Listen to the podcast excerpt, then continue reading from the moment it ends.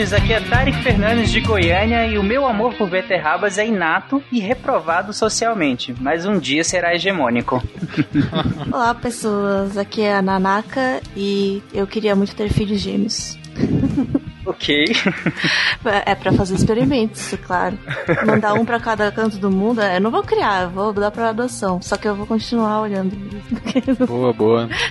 Aqui é o Felipe do Rio de Janeiro e a natureza acha um jeito, mesmo que seja através da cultura. Olá, queridos ouvintes, aqui é o Marcelo Rigolio Higgs, direto de Porto Alegre e pau que nasce torto, mija fora da bacia. É, aqui é Thiago do Rio de Janeiro e quando você se acidenta tentando tirar uma selfie, isso não é burrice não, é só a seleção natural agindo. Darwin Award, Darwin né? Awards. Diga as passas, Catarina, aqui é Marcelo Guaxinim e eu sou meu próprio objeto de estudo. Faz sentido. Você está ouvindo o SciCast, porque a ciência tem que ser divertida.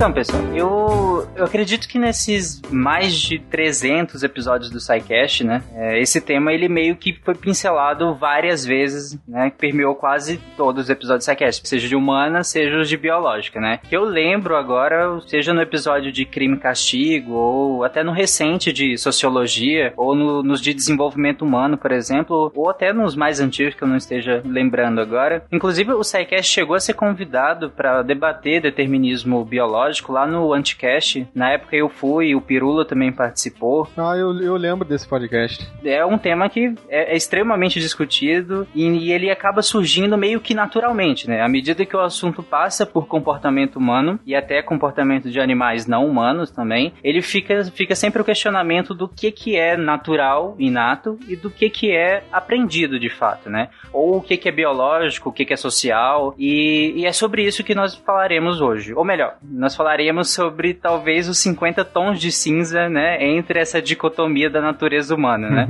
E como um bom SciCast, nós vamos começar definindo alguns termos básicos que vão servir de base para discussão futura e colocando eles em perspectiva histórica. Falando assim, é, é, comportamento, aprendizado, dá a impressão que é só coisas a ver com, com o processo cognitivo, né? Ou de personalidade, mas assim, também tem coisas bastante fenotípicas, assim, por exemplo, se a pessoa é gorda ou não, é, tem facilidade em engordar ou não. Isso também tem, tem discussões se ela tá naturalmente nos genes ou tem no ambiente que também faz os genes delas ficarem mais, mais ativados para esse tipo de coisa, entendeu? Sim, que é o que, de certo modo, a gente chama de epigenética, né? É, também, mas não só isso. É porque às vezes colocam muita coisa na epigenética. Mas é, tipo, seria alguma coisa como natureza ou estímulo, né? Não necessariamente aprendizado. Porque aprendizado dá essa impressão de que o indivíduo tem que entender e repetir o comportamento. É porque a palavra nurture do inglês, ela, é, eu acho que uma melhor tradução para ela seria cultivo.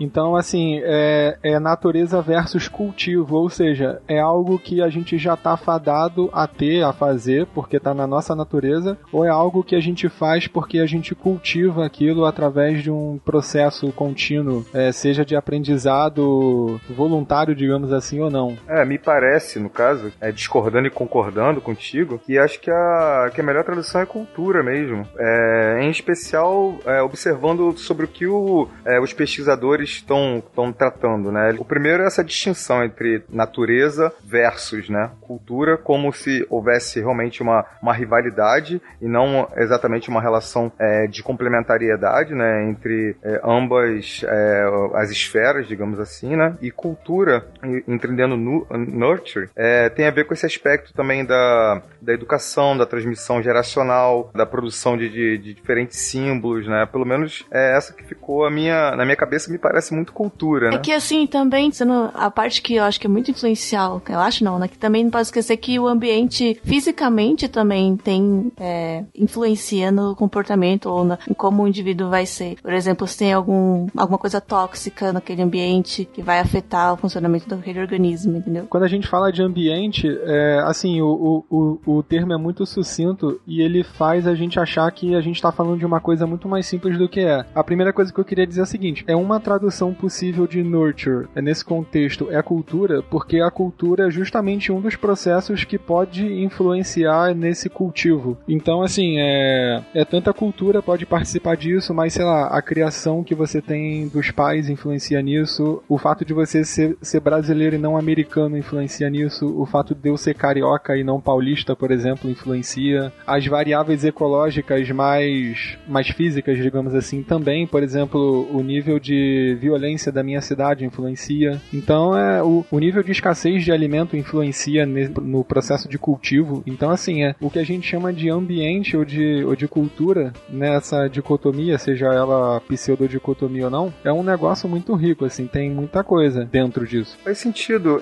Inclusive, assim, como o Tarek colocou, né, de, de estabelecer bases conceituais, como é que a gente estabelece a distinção entre natureza e ambiente? Então, aí cada proposta ao longo da história vai ter uma opinião diferente sobre isso aí. Então, assim, é interessante, só, só queria dar, dar essa pincelada histórica no seguinte: é, antes do século XIX, antes da chamada, não sei se eu posso falar assim, mas da racionalização e da cientificização do Ocidente, tinha uma outra versão do problema da natureza versus cultura, que era, é, sei lá, vou inventar um termo aqui, que era o do arbítrio versus divino, digamos assim. Então, assim, as pessoas discutiam se o que elas faziam era fruto de uma escolha ou se era fruto de, de uma influência divina, tipo, ou é, os deuses ou o destino. E aí, assim, é, essas questões meio que foram obliteradas da cultura ocidental ao longo dos séculos, e aí a gente reformulou esse dilema colocando nele uma roupagem que passou a ser mais conhecida no século XIX, que é o problema da influência da biologia e do ambiente no nosso comportamento, no, nas nossas decisões. É, será por que, que a gente escolhe uma coisa e não outra? É por causa de uma natureza biológica intrínseca aos indivíduos e à espécie humana, ou é o ambiente? Entendendo o ambiente dessa forma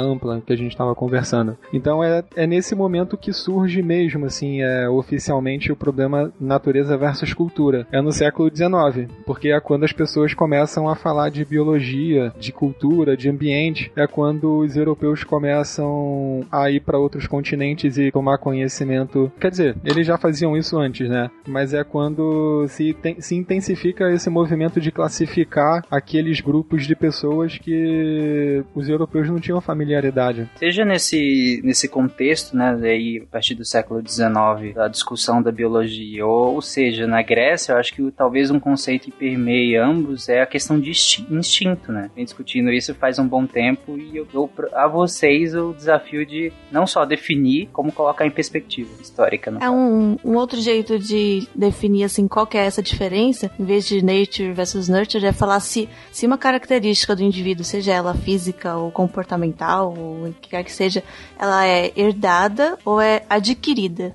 Ah, é boa, é uma outra forma de falar, exatamente. É uma boa tradução também do dilema. As definições que eu conheço não são as que eu dou, até porque eu não gosto muito do termo instinto. Eu acho que ele deturpa um pouco o que tem de mais relevante nesse debate. Mas assim, é, as noções mais, mais populares é, de instinto colocam é, os comportamentos instintivos como coisas que a gente não pode escapar delas. Então, assim, eu tenho instinto, é, por exemplo, sei lá, o gato tem um instinto de farejar ou de atacar quando ele se sente ameaçado. O gato não escolhe fazer isso, é simplesmente um instinto. Então, assim, o instinto ele toma praticamente uma, uma noção de, de uma força mística, entendeu? E era exatamente esse o termo que os críticos do, do instinto começaram a usar para criticar isso no, no início do século XX. Mas eu já estou avançando. Então, inicialmente, instinto era entendido assim: era, era um comportamento que os indivíduos não conseguiam escapar dele. Ele era próprio, ele era próprio daquela espécie. E era biológico, né? É aquilo que a gente pode falar assim: isso é biológico, é o, é o instinto. É um, porque ele é típico da espécie e ele não passaria pela, pela deliberação. Você não escolhe fazer aquilo. É como se é um jeito meio é,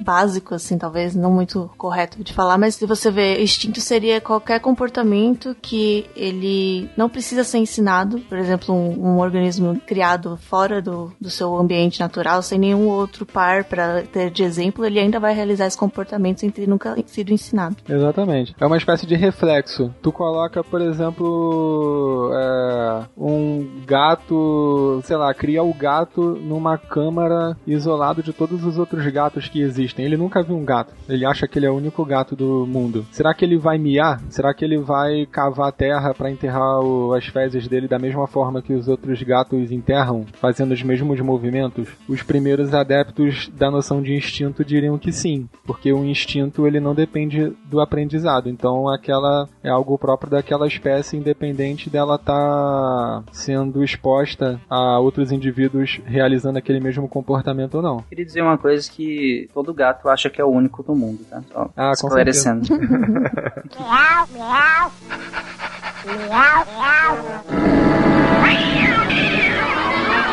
esse termo ele é cunhado, obviamente, dentro das ciências biológicas e tem toda uma, uma, uma definição é, estrita, quase estritamente biológica, mas ele foi apropriado pelas ciências sociais, né? É, exatamente. Tanto que vários pesquisadores usavam esse termo. O Freud, por exemplo, usou, só que no caso do Freud tem um macete. Por quê? Eu, eu, eu falei aqui até agora das noções mais populares que a gente tem de instinto que nascem lá no século XIX. Só que não eram essas as únicas noções que as pessoas tinham de instinto. Tinham alguns pesquisadores que acreditavam que os instintos não eram tão fixos quanto a gente poderia achar, só porque a gente está falando de instinto. Então, primeiro, a gente poderia ter tantos instintos que na verdade o nosso comportamento seria mais flexível por causa disso e não menos. Então, é, por exemplo, o McDougall, o Darwin, eles eram mais dessa linha. Eles não achavam que os humanos eram exatamente iguais aos outros animais só porque todo mundo tinha instinto. Eles começam a dizer que não, na verdade o ser humano tem uma série de instintos muito mais numerosos do que outras espécies. Então, quando a gente observa o comportamento, são tantos padrões de comportamento instintivos que a gente gente tem a ilusão de, de que aquela espécie não age sobre as leis da biologia, digamos. Então o comportamento é flexível, existe livre-arbítrio, ou seja, tudo oposto ao instinto. Então essa era uma visão que existia no século XIX tranquilamente, junto com as outras noções mais, mais de instinto como algo mais fixo, mais biológico, né? Que a gente diria. As ciências sociais, como a gente discutiu lá no, no, no SciCast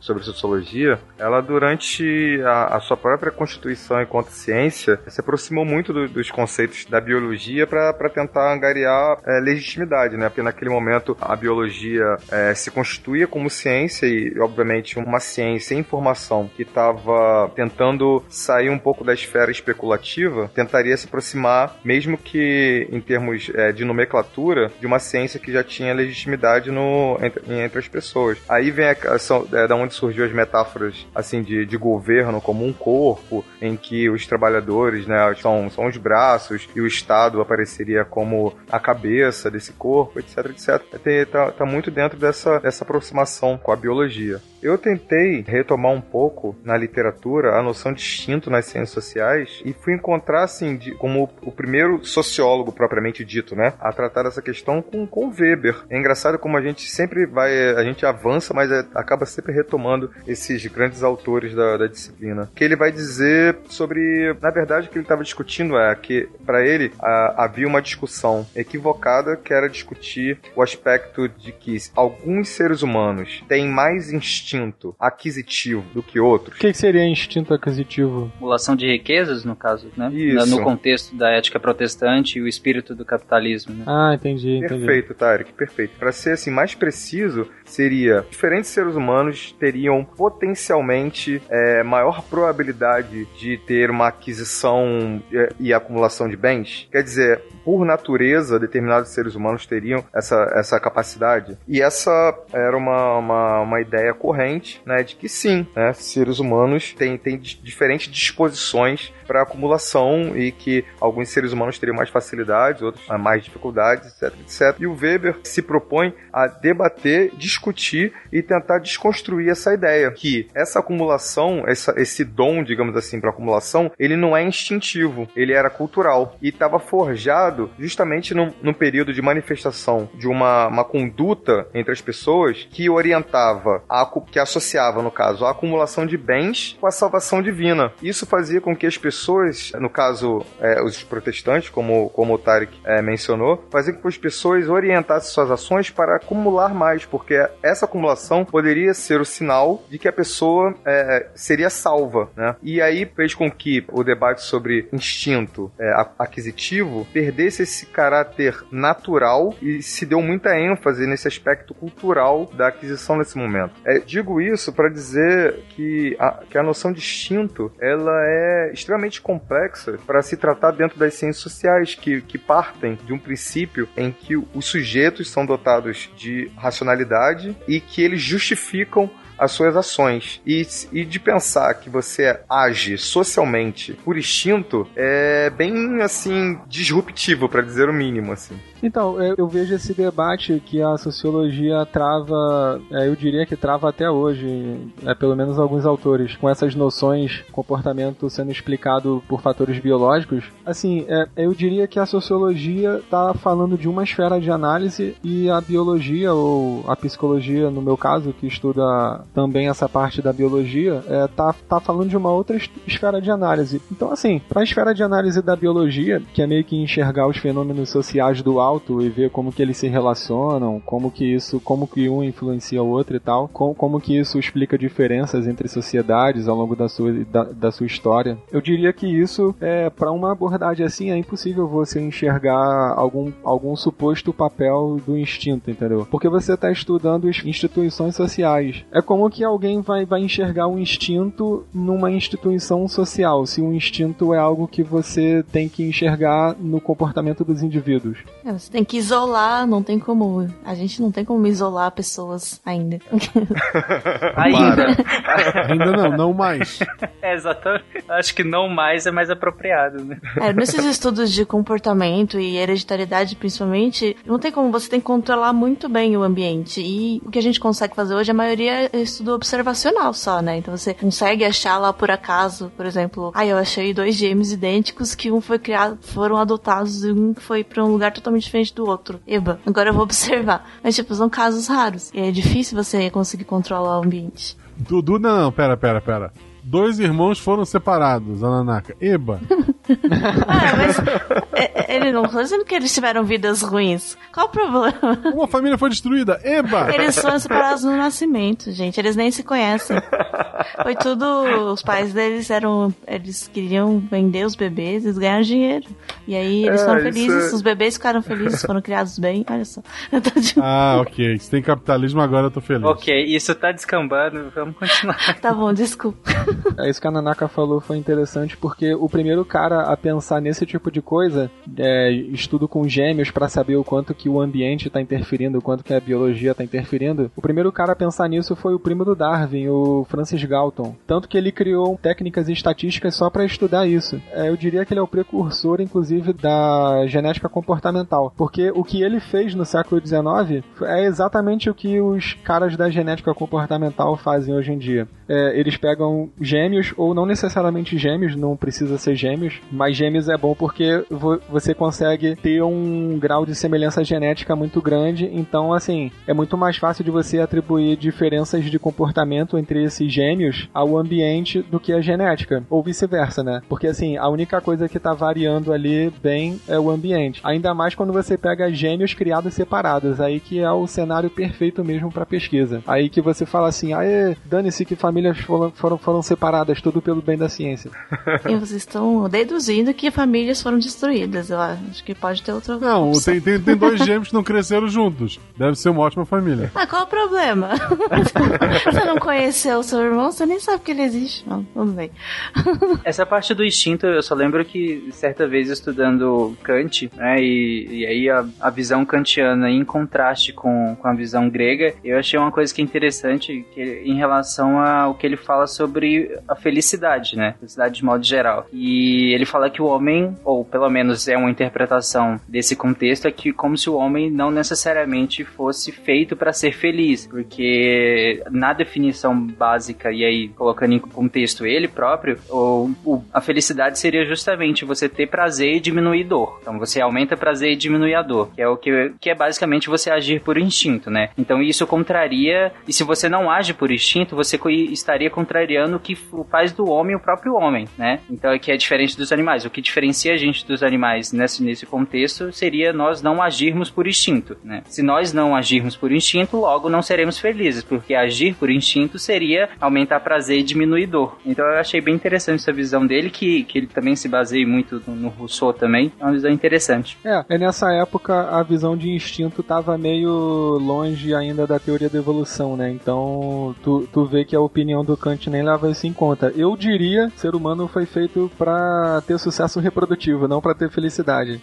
Então, assim, o, o, Darwin com certeza concordariam, né? O Darwin concordaria com isso. Aí, aí muita gente fala assim: não, mas, mas eu não quero ter filho, então como é que é isso aí que tu falou? É, mas, mas é porque assim, a, a nossa engenhoca humana foi talhada ao longo da evolução para ter sucesso reprodutivo. Isso não significa que os indivíduos em si vão desejar sucesso reprodutivo. É, vão desejar ter filhos. A raça humana evoluiu para ter sucesso reprodutivo. A internet, por outro lado. Pelo menos o Werther não tá aqui, porque o Werther ia falar que a Crocs é que fez, é que barrou esse desenvolvimento, mas tudo bem. E eu discordo. Pera, desculpa, só pra confirmar aqui. É, tu usa Crocs? Uso. É, quantos filhos você tem? Humanos, nenhum. Nenhum. Olha só, o Werther está certo ainda. Prosseguimos. E quem mais tem filho nessa gravação? Eu não tenho. É, também não. Já usou Crocs? Nunca usei. Bela metodologia. É, é assim que a gente ensina aqui no SciCast. Miau, miau. Miau, miau. Vamos discutir uma questão de abordagens, né? E aí a gente já vai coloca em contraste ou não, né? A questão do behaviorismo e a etologia, né? Nossa, então, o, behaviorismo, assim, ele é o oposto de tudo isso que a gente tá, tava falando até agora. O behaviorismo, eles, uma das condições de possibilidade para o surgimento do behaviorismo, historicamente, é justamente a oposição que psicólogos americanos começaram a fazer em relação ao estudo do comportamento dos europeus.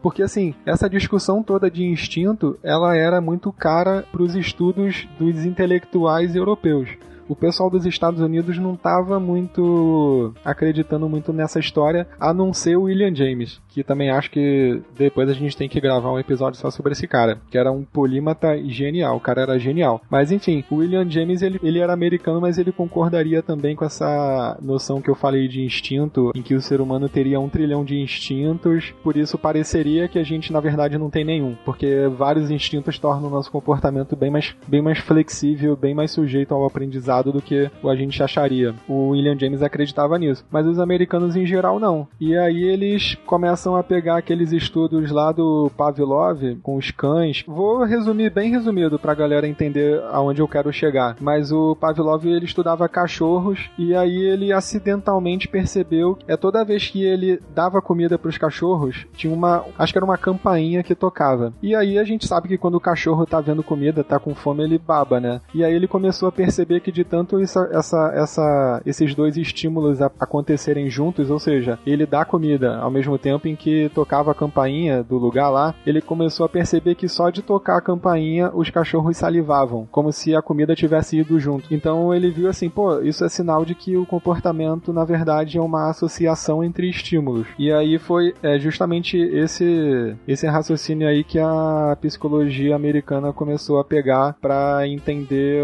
é, de onde vinham os comportamentos comportamentos. Então, para o behaviorismo, tudo era questão de aprendizado. O comportamento que a gente vê, por mais complexo que seja, na verdade é uma associação de é uma associação entre estímulos. Você se comporta de determinada maneira, recebe uma recompensa e aí aquele comportamento é reforçado e aí você tende a repetir ele mais vezes. No fundo, pro, pro behaviorismo, o comportamento é essencialmente isso, algo que você tende a repetir porque foi recompensado. Para quem não entendeu, é só lembrar daquele episódio do The Big Bang Theory que o Sheldon fica recompensando a Penny com chocolate. Exatamente. A Penny tendia a repetir os comportamentos que o Sheldon recompensava com chocolate. A ideia do behaviorismo é toda essa. E isso é o que explicaria o aprendizado. Então se generalizava esse estudo para o comportamento humano também. Exatamente. Então, os psicólogos americanos começaram a fazer isso. O Pavlov não. O Pavlov estudava só outros animais. Só que assim, na, na época, é, a gente até comentou isso no cast de sociologia. Na época, todas essas ciências humanas estavam tentando virar ciências de fato. E o modelo de ciência da época era o positivismo, que você só podia estudar coisas palpáveis, é mensuráveis no sentido sensorial do termo quase. Você tinha que ver a coisa. E assim, com, como que a psicologia seria ciência se tudo que a gente estuda é basicamente coisas invisíveis? É você não ver a tristeza, você vê pessoas tristes se comportando de determinada, de determinada maneira. E aí você infere que existe um estado mental ali. A metodologia que você poderia ter aí é, nesse período, pelo menos, né? Seria pela elucubração, né? Pela, pela especulação, né? Então, teria, você teria que lidar com conceitos abstratos, inclusive, de se perguntar o que é felicidade, por exemplo. Isso o positivismo realmente não, não estaria dentro do, do escopo. Uma coisa que é interessante, e é aquela coisa, né? A conhecimento é um contínuo aprendizado, né? É, dentro da, do, do, campo da, da, da, sociologia, isso seria analisado, pelo menos, ou pelo menos questionado, pelo menos de outra forma. Seria algo parecido com, é, ok, os cães eles estão salivando, recebendo, e aí eles podem, só como estímulo, eles podem salivar, mesmo não tendo comida ali, já porque eles vão associar isso. É mais ou menos isso, né? É, mais ou menos. Me, é mesmo que não tenha comida, eles vão salivar se, se ouvirem a campainha, não é isso? É, porque ele já associou comida à campainha, então. Não, perfeito. É, uma coisa pra gente, a gente saliva também, né? Nós salivamos quando, como, como, quando sentimos é, o cheiro da comida e que é uma resposta ao estímulo, né? Exatamente. É, a gente está. Uma coisa que é interessante, que aí no caso seria estritamente é, o modo como, como você olharia isso sociologicamente, né? Não melhor, não, não pior, diferentemente, né? Seria prestar atenção que seres humanos salivam, embora o contexto em que cada ser humano vive é, e se reproduz, né? Ele faria ou não a gente se salivar por um determinado estímulo. O insight que tu tá tendo é o que o behaviorismo teve também, que a gente vai poder associar isso a qualquer estímulo. É, o ponto é, é teve uma comida que eu conheci, eu acho que se chama kimchi, sabe? Que é basicamente, acho que repolho fermentado. Uma... A selga fermentada com pimenta. É a selga? É a selga. Eu conheci de um, de um potinho, por exemplo. E comi e, e, e gostei bastante. E aí fui procurar saber até para poder tentar fazer em casa e tal. E fui descobrir que era, acho que era uma comida coreana, etc, etc. E que na verdade não existia uma receita única. É, inclusive não precisa ser a selga ou o repolho, pode ser qualquer. Pode ser qualquer legume? Se na Coreia pode ser até um cachorrinho. Qualquer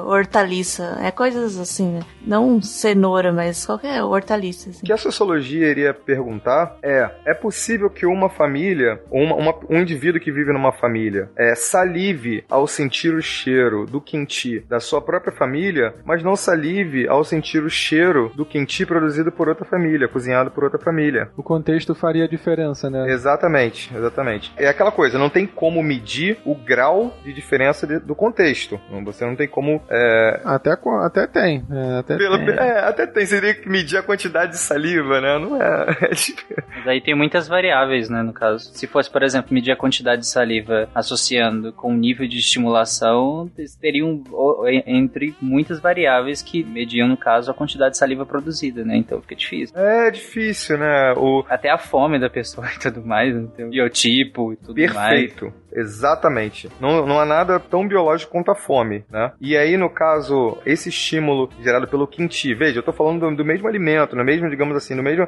da mesma forma, então, embora varie o, os alimentos utilizados, eles, o mesmo estímulo, que é sentir o cheiro, é, produziria sensações diferentes nos indivíduos, né? Isso sociologicamente comentando com, em, em relação assim, porque não só se saliva, né? Se saliva por, por algo, né? Sim. Então, mas o, o behaviorismo não vai entrar muito nesse mérito. Ele vai considerar o papel do contexto, sim. É, eles consideram isso. Enfim, tudo que a gente chamou de ambiente aqui, no início da conversa, o behaviorismo vai, vai considerar. Ele não está excluindo nada disso, não. Então, assim, a ideia do behaviorismo era colocar todos esses fatores ambientais que a gente já tinha dito, que a gente já tinha definido antes, para explicar é, completamente o comportamento sem ter que invocar a ideia de instinto, que era o que o pessoal na Europa fazia. Então, é, o behaviorismo é, é conhecido até hoje como a abordagem que só leva em conta o aprendizado, né? Porque eles, eles não precisam falar de instinto, assim, dentro do, do, do campo teórico deles não faz muito sentido, porque tudo é explicado através da associação entre estímulos e, e repetição de comportamentos recompensados, etc. Então, é, o behaviorismo ele emerge praticamente junto com a etologia, que é uma área em que biólogos, geralmente europeus, estudam o comportamento de outros animais. Nessa época era só de outros animais ainda,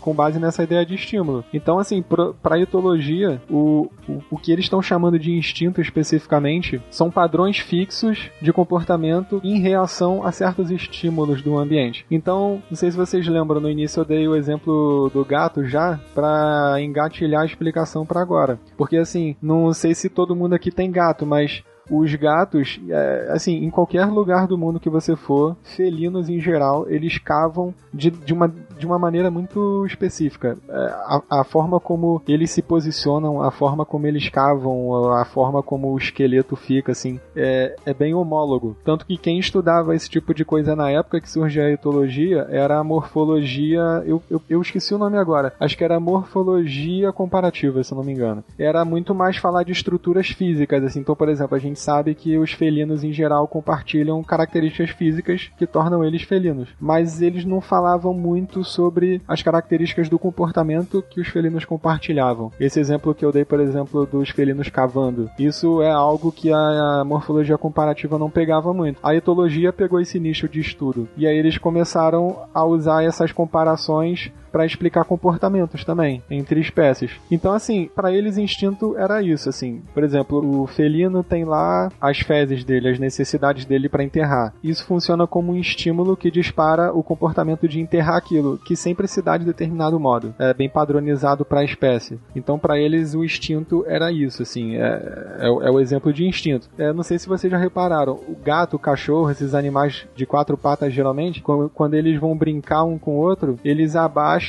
as patas dianteiras, ficam com a cabeça encostada no chão e as patas de trás ficam em pé, normalmente, e o rabo para cima. Isso é o sinal típico de brincadeira. Você nunca vai ver um lobo atacando alguém é, nessa posição. Eles assumem uma outra posição que é entendida como uma posição ameaçadora, não essa. Os gatos fazem a mesma coisa. Então, assim, esse é outro padrão comportamental que os etólogos olhariam e falariam: aí, tá vendo? Isso é um instinto de brincadeira, por exemplo. Porque o corpo do animal e dos seus parentes é, assumem aquela configuração específica por causa de um estímulo ambiental. É o que a gente vê naquele gif do gatinho do Shaquille O'Neal, né? Que eles ficam fazendo... mexendo a cabecinha, né? Eles ficam mexendo é. a, a, o rabinho, a cabecinha, assim. É. é. então, exatamente. Os gatos, em geral, quando eles estão brincando e vão dar um bote, eles fazem isso também. Isso, por, é, a etologia veio por volta de quando, Felipe? Cara, os, os primeiros trabalhos publicados de etologia remontam aos anos 30 mas já tinha gente discutindo isso antes, né? O, os etólogos meio que começaram a estudar isso antes, antes de começarem as publicações. O Conrad Lorenz, para quem estuda biologia deve conhecer melhor, foi o primeiro etólogo. Por mais que na época ainda não exist... na época dele ainda não existia o nome etologia, só depois que ele ficou bem mais velho que surgiu. Conrad Lorenz é um cara fantástico assim, porque eu uso ele até hoje nas minhas aulas sobre apego e, e vínculo, porque as pessoas provavelmente já viram algum vídeo vídeo relacionado a essa questão do imprinting, né, que ele, acho que não sei se descobriu é a melhor palavra, mas ele que desenvolveu bastante a ideia. Ele que percebeu o fenômeno, né? É, acho que essa é a melhor colocação. Basicamente, a, a grosso modo, se a gente for explicar, é o seguinte: se vocês já tiverem a oportunidade, ou terão no futuro uma oportunidade, de estar presente enquanto aves estão sendo chocadas e elas estão saindo do ovinho, vocês podem ter uma breve experiência de maternidade barra paternidade. Por quê? Tem um fenômeno que chama imprinting, que é basicamente o filhote, ele procura qual é o ser vivo mais próximo, que tá quando ele sai do, do ovo, e basicamente isso fica gravado no cérebro dele, bom, essa é minha mãe. Só que é um, é um mecanismo tão inespecífico, é um mecanismo tão rudimentar, que isso, se tiver um humano do lado do momento, o humano pode ser é, gravado, né, por esse imprinting como a mãe, né, porque assim, evolutivamente, né, a, a, as, as, as fêmeas estariam chocando os ovos, né, então faria todo sentido, mas hoje em dia a gente modificou isso, né, então tem vídeos, inclusive, do, do Lawrence com os patos dele, ele anda para cima e para baixo, nada no lago e todo mundo segue ele, né. É, parece um trenzinho. Um né? trenzinho, vai de filhinha indiana. E não é ele, mas tem um vídeo mais recente bem legal que um cara, eh, ele faz isso e ele pilota um daqueles aeroplanos, que é tipo aquela asa delta com o motor embaixo, sabe? Aham, aham. E ele sai fazendo voo com os, os filhinhos dele, vamos dizer assim, né? E daí eles vão atrás e fazem aquela formação em V clássica. É muito legal, é muito legal. Dá pra deixar no post os vídeos, os links depois aí. Então é um. E, e o bacana é que isso é um mecanismo bem rudimentar, mas que a gente, enquanto humano, também tem algo análogo, que é o, o- a relação de apego, né? E que a gente vai desenvolver também com os nossos cuidadores a partir do contato e do vínculo que a gente vai estabelecendo bem físico no começo, com, com cheiro e com tato e com a voz e com depois um pouquinho com a visão. Também a gente estabelece esse tipo de, de relação, né? Acho que é bem Em bacana. relação a essa inespecificidade, a gente observa também nas mães, né? As mães, em relação ao acontecimento do parto, geralmente tem uma, uma descarga né, de ocitocina e vai ali mediar a questão da, da conexão dela com o, o filho que acabou de nascer. E isso, como o Rigo ele falou, ele tem um componente de inespecificidade que acaba fazendo com que ela adote outros animais de outras espécies também. Eu acho que todo mundo já viu é, algum animal que adotou um outro de uma espécie completamente diferente. Pode ser por conta disso também, dessa inespecificidade da descarga de ocitocina no momento do parto, né? É, que é o que é bem comum também. Inclusive nas pseudocieses, que é a, a gravidez psicológica, né? Que alguns animais têm. Porra, achei que tu fosse falar nas pseudociências. Eu também achei que ia ser pseudociência, porra. Que gancho é esse, né? Não, nas gravidez psicológicas, que alguns animais também têm, além do, do ser humano, isso também pode acontecer. Pode acontecer um parto, entre aspas, e, e o animal pode adotar algum, até algum objeto inanimado. Nossa, interessante. Interessante, mas não pra mãe do bichinho, que no dia das mães não vai receber nada porque o filho dela é um objeto inanimado. É a parte triste, né? Tem muito filho aí que não é psicológico e é imaginário. É, como é que é? É inanimado.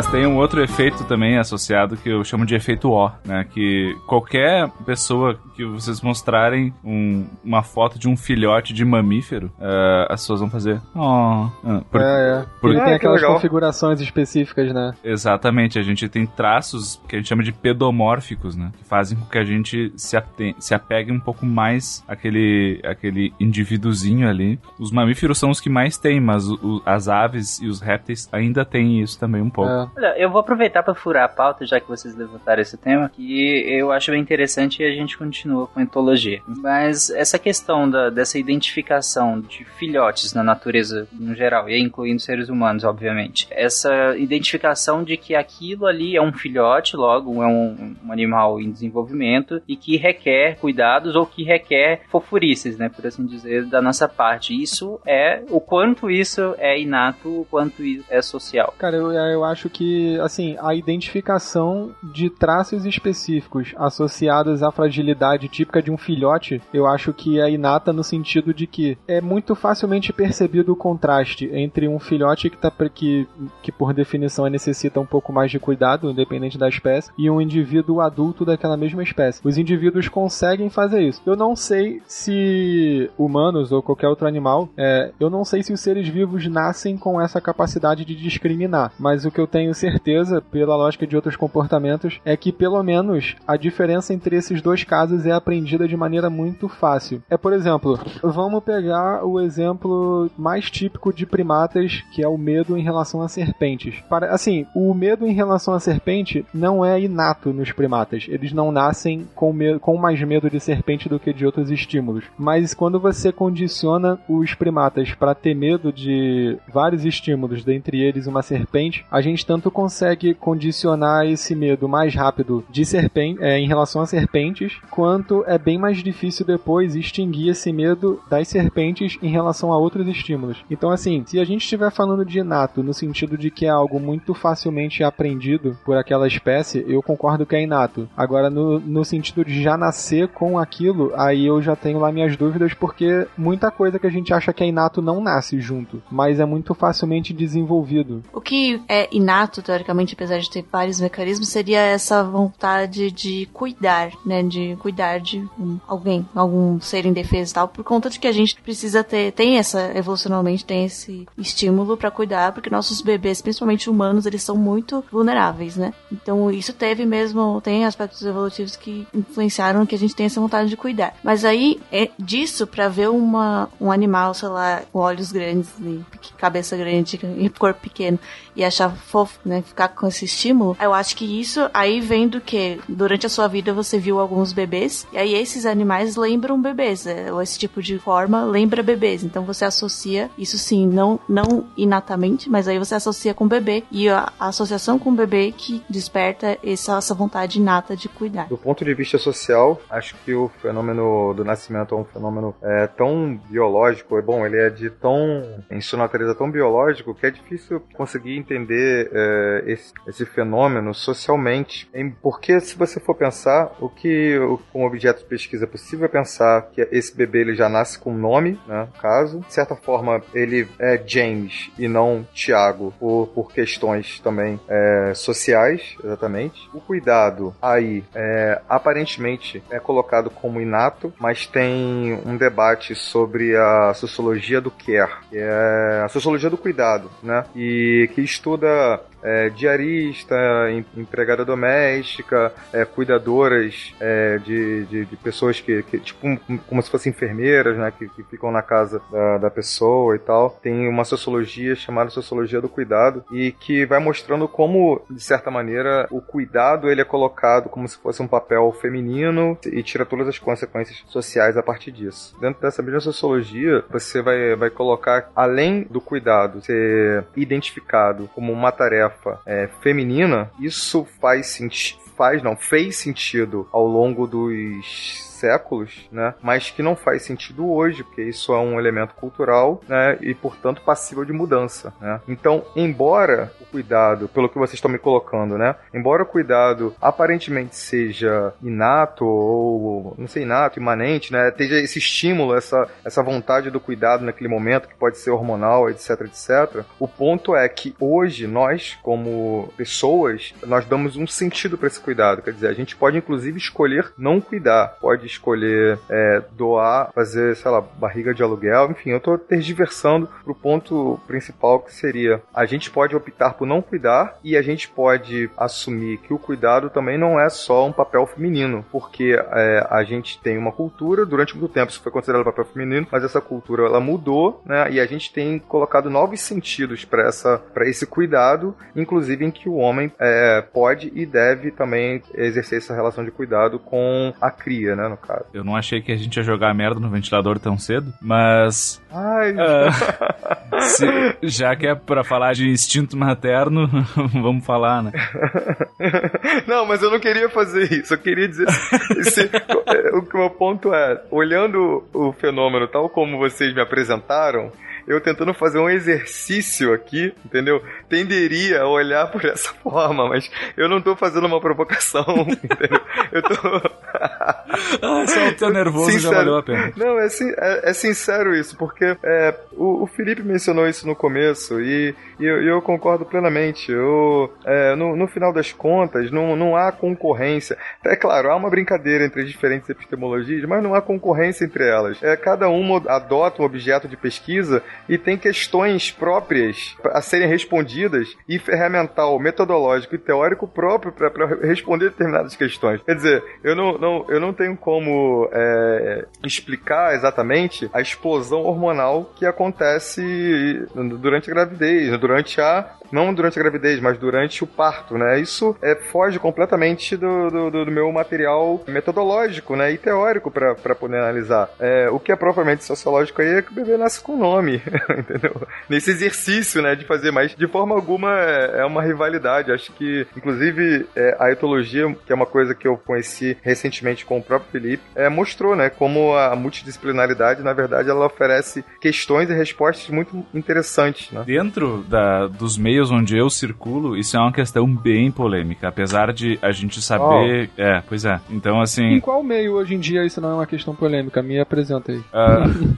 em todos, é, né? Pois é, então, uh, dentro da psicologia se tem muitos debates sobre isso ainda, né? Só que quando a gente vai observar as evidências assim mais extensas, existe uma discussão, mas um lado está um pouco uh, em falta de evidências, né? Porque o que a gente observa é isso. Também tem uma questão etimológica aí que a gente acha que falta estabelecer bem as definições, né? Então, acho que ninguém em sua consciência hoje vai dizer que não existe um instinto materno se a gente entender isso como uma propensão uh, biológica de, de aumentar a probabilidade de as fêmeas da espécie terem vontade de cuidar da prole, né? Porque querendo ou não, elas têm, elas têm que amamentar o filho, não tem como. É. É. O investimento parental das fêmeas é. é sempre maior. É, e, mas assim, isso de forma alguma é justificativa para que a gente, hoje em dia, enquanto sociedade, os homens não se envolvam nisso e não se responsabilizem e talvez até se responsabilizem 100% por isso, né? Ah, então, assim, acho que tem muita confusão entre o que, que é o aspecto da evidência científica do que os fatos a gente já consegue constar através de estudos em diversos níveis, desde uh, genético, hormonal, comportamental, uh, sociocultural, né? A gente observa isso. Uh, e a decisão ética que a gente vai fazer em cima disso, né? Uma decisão moral. Então são coisas são, são bem diferentes, né? Então acho que o problema, acho que a polêmica, na verdade, é essa confusão, né? De que a gente diz, ah, tem instinto materno, ah, mas é que daí vão usar isso para dizer que a mulher tem que ficar em casa e cuidar. Não, né? Uh, não é porque tem uma propensão biológica para isso que a gente vai tomar uma decisão ética em cima disso, né? Isso aí seria tipo você dizer que a física de partículas não existe porque com isso você consegue construir bombas atômicas. Exatamente. É, exatamente. Tem uma passagem no livro do Sapiens e do, do Yuval, né? Acho que é bem conhecido. Uhum. É muito bom, muito bom. E ele fala sobre justa, talvez mostre essa, essa mistura, né? Entre o social e talvez o inato, que é a questão justamente da maternidade. Ele fala que com, com quando o homem começa a andar ereto, né? O homem no sentido geral, quando a mulher começa a andar ereta. É, preciso falar o, o homem ereto pode pensar, pensar outra coisa aí. Né? É, o homem ereto. quando o homem começou a ficar ereto, roupa. Quando as, as, mulheres começaram a andar de maneira ereta, elas acabaram constringindo o canal do parto, né? O que seleciona as que teriam gestações, né, com o bebê menor, né? O bebê nascendo com tamanho menor, já que o canal do parto estava constringido. Só que com bebê menor, obviamente que o cuidado parental precisa aumentar. Tanto o cuidado parental feminino, nesse caso, que ser maior também. Só ficar claro, bebê menor não porque ele, ele é um ele vai ser pequeno, é porque ele nasce antes. É um bebê mais prematuro do que os filhotes de outras espécies. Aí o Malta pra provar isso.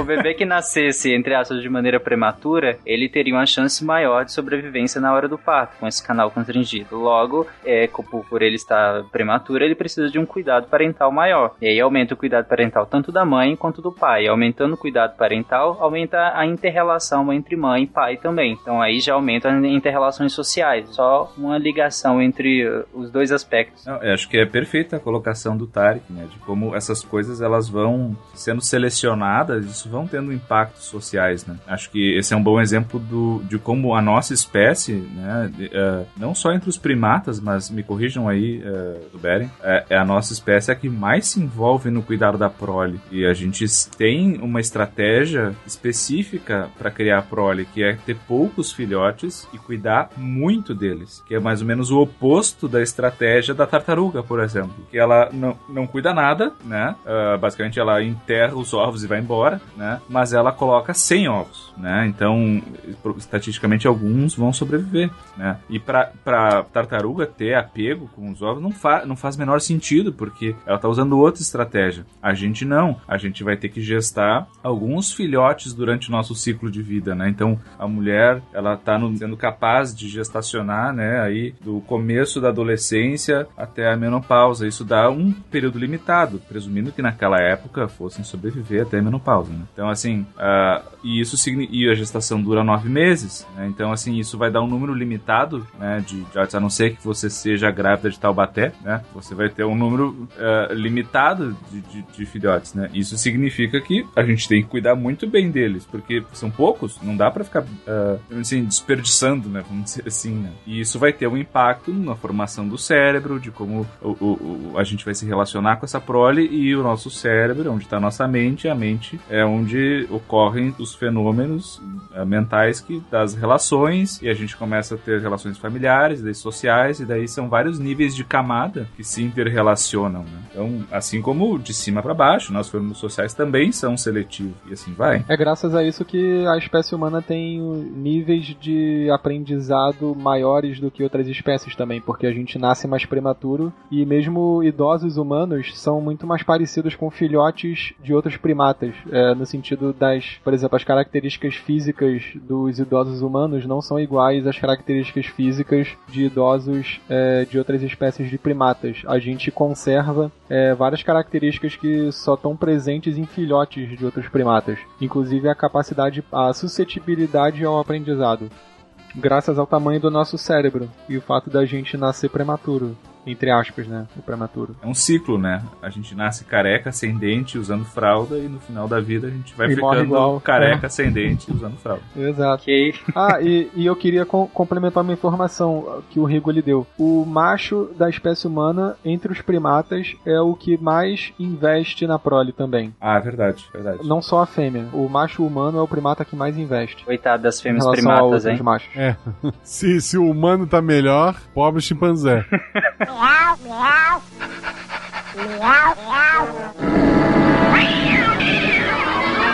Tem um estudo muito bacana que é sobre o tamanho dos testículos dos primatas, né? Não sei se vocês já tiveram a oportunidade de, de ir a um zoológico observar os primatas. Não, não essa área específica, mas sim.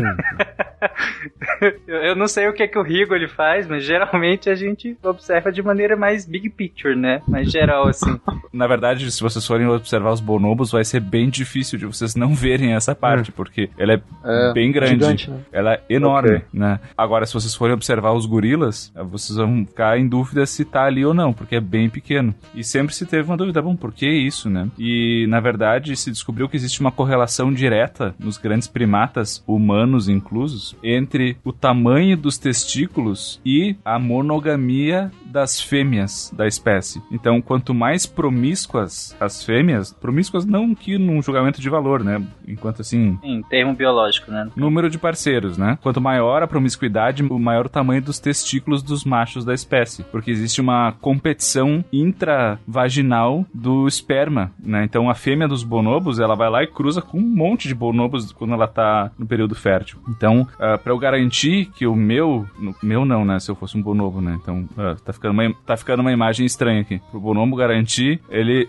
tem que injetar muito esperma e competir com um dos outros. O gorila não. O gorila vai criar seu harém ali com três, quatro fêmeas e ninguém vai se reproduzir com elas porque ele vai disputar no braço, né? Então ele não precisa se preocupar muito com isso. E interessante é que nessa correlação o humano tá bem no meio, né? Então, então assim, a gente tem uma propensão poligamia e tem uma propensão à monogamia. Então assim, a, o lastro biológico ao, ao que indica é que a gente pode ir para um lado ou para o outro, né? É, mas de novo, isso só uma justificativa biológica que não necessariamente precisa ser acatada. A gente não está legislando moralmente, né? A gente está observando as correlações aqui. Uma das interpretações possíveis para isso aí que o Rigoli já começou falando é que muito provavelmente ao longo da maior parte da história do gênero Homo, no geral, é Homo sapiens e seus ancestrais, ou a maior parte da história foi de poliginia, ou seja, tipo isso que o Rigoli falou dos gorilas, né? O macho tendo um harém, que é conhecido como poliginia, o macho podendo formar haréns com várias fêmeas, ou foi a maior, ou a maior história do gênero homo foi de monogamia, porque são as duas situações em que você consegue reduzir drasticamente a, a competição intrasexual entre os machos. E aí, quanto menor a competição intrasexual por fêmeas, é menor o testículo deles, porque não há, não há necessidade de ter essa competição entre os machos, porque a fêmea não vai ficar acasalando com mil machos num curto período de tempo. Então a pressão seletiva para essas para o desenvolvimento do testículo, aumento do número de espermatozoide por, por ejaculação e tal é bem menor. Então é por isso que espécies monogâmicas tendem a ter testículos menores. O ser humano está no meio termo provavelmente porque durante a nossa história a gente transitou em, principalmente entre esses dois sistemas. Então fechando a parte de etologia, a gente tem o que talvez seja, como vocês colocaram, o maior o mais importante legado, né, desse estudo. Seria as causas proximais e distais dela o Thiago começou dando umas contribuições sobre o que a sociologia teria a dizer sobre, sobre esses exemplos que a gente está dando. E assim, a etologia está completamente ok com outras possibilidades de explicação do comportamento, que não só as explicações biológicas. Porque para os etólogos, é principalmente para o Conrad Lorenz, não, quer dizer, para o Nico Timbergen, que foi o cara que escreveu o artigo falando dessa questão da, das esferas de análise, para a etologia o comportamento ele só é completamente explicado quando a gente explica ele segundo todas essas esferas de análise, que a gente pode dividir em dois tipos, assim, gerais, que é a esfera proximal e a distal. A sociologia trataria da esfera proximal, que é, por exemplo, é você dizer como que as instituições sociais, as representações sociais, o que, que elas dizem sobre, sobre o comportamento que a gente está discutindo. Outra forma de esfera proximal para explicar o comportamento seria o que a biologia teria a dizer no sentido de invocar mecanismos neurais, por exemplo, para explicar um comportamento. Isso é uma causa proximal. Em resumo, a causa proximal é o que explica a emissão daquele comportamento agora. Então, por exemplo, sei lá, eu tive um ataque de raiva aqui, ah, não sei o que. É o que que explica isso? Alguma variação hormonal, é, sei lá, alguma ativação neural específica, algum estímulo que fez eu ter, algum estímulo no ambiente que fez eu ter aquela reação emocional específica. Agora, a outra esfera de análise, que aí sim entraria mais, eu acho que numa discussão de Nature Nurture, que a gente estava discutindo desde o início, que é a esfera é, distal. A esfera distal é mais propriamente o que a evolução estuda, que é não você dizer como aquele comportamento existe, mas por que ele existe. Por que, que aquela espécie tende a se comportar daquela forma, entendeu? Isso daqui já vale para o estudo do comportamento de qualquer espécie, inclusive humanos. Porque se a gente pensar bem, a gente pode explicar o comportamento humano sob todos esses ângulos. Você pode explicar o aspecto biológico daquele comportamento, como que a nossa biologia instancia aquele, aquele comportamento, você pode explicar como que a cultura explica aquilo. E você também pode explicar por que, que a nossa espécie tende a ter aqueles comportamentos. É, por exemplo, hoje mais cedo a gente estava discutindo off sobre moral. A gente poderia dizer que a nossa espécie tende evolutivamente a desenvolver regras morais, mas que essas regras morais podem muito bem variar culturalmente. Então, assim, o fato daquilo variar culturalmente não exclui a possibilidade da tendência ser típica da espécie. Acho que uma analogia que eu, que eu ouvi uh, tentando colocar isso, assim, essa relação, é sobre o, o, um jogo de futebol. Né? O, o, jogo de futebol vai ter um, uma natureza, que é o, o, formato do campo, as linhas, o número de jogadores. Mas o que vai acontecer ali, nesse período de 90 minutos, é completamente imprevisível dentro dessas regras pré-estabelecidas. Né? Então, assim, a gente não tem como, por exemplo, dizer como é que vai ser o código moral de todas as sociedades. Mas a gente pode dizer que,